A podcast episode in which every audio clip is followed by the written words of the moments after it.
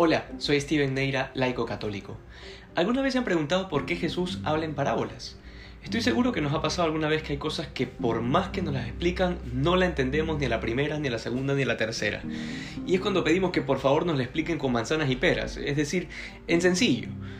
Bueno, es exactamente lo que ha hecho el Señor, tratar de explicar realidades sumamente profundas y complicadas como la salvación, el reino de los cielos o el infierno, con manzanas y peras, es decir, haciendo uso de historias que sean como más cercanas para la gente que lo escuchaba, porque era bastante entendible eh, la importancia de guardar la palabra de Dios recibida a través de la parábola del sembrador, que fue la que vimos el día de ayer, porque predicaba a la gente del campo, gente que sabe cómo se siembra una semilla y de lo problemático que puede ser que crezca en una tierra inadecuada no por nada el Señor se gana el título de maestro, porque es que es un verdadero pedagogo, es, una persona que realmente sabe cómo enseñar.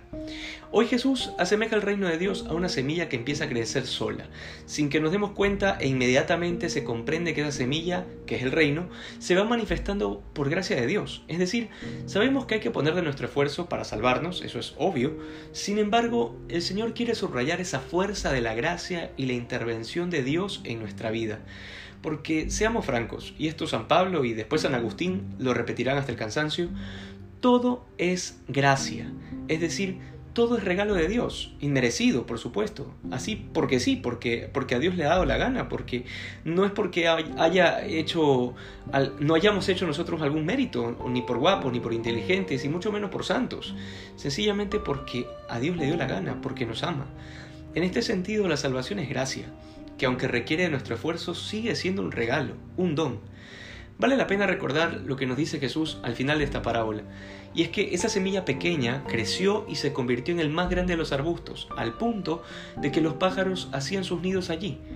Pero vean ustedes la desproporción entre los medios humanos, que para seguir el sentido de la parábola serían echar tierra a la semilla, regarla con cierta regularidad, frente a la fuerza de Dios, que saca de esa semilla un árbol gigante.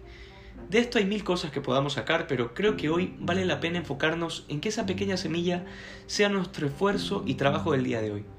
Nosotros no sabemos cuál es el fruto de las cosas que hacemos con amor, y no lo sabremos completamente sino en la eternidad cuando lo sepamos todo, pero seamos conscientes de que lo que en este momento puede parecernos irrelevante a los ojos del mundo, para Dios puede significar todo un bosque.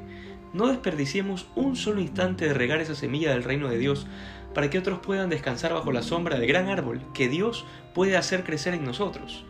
Que hoy seamos todos los santos que Dios quiera que seamos. Dios te bendiga.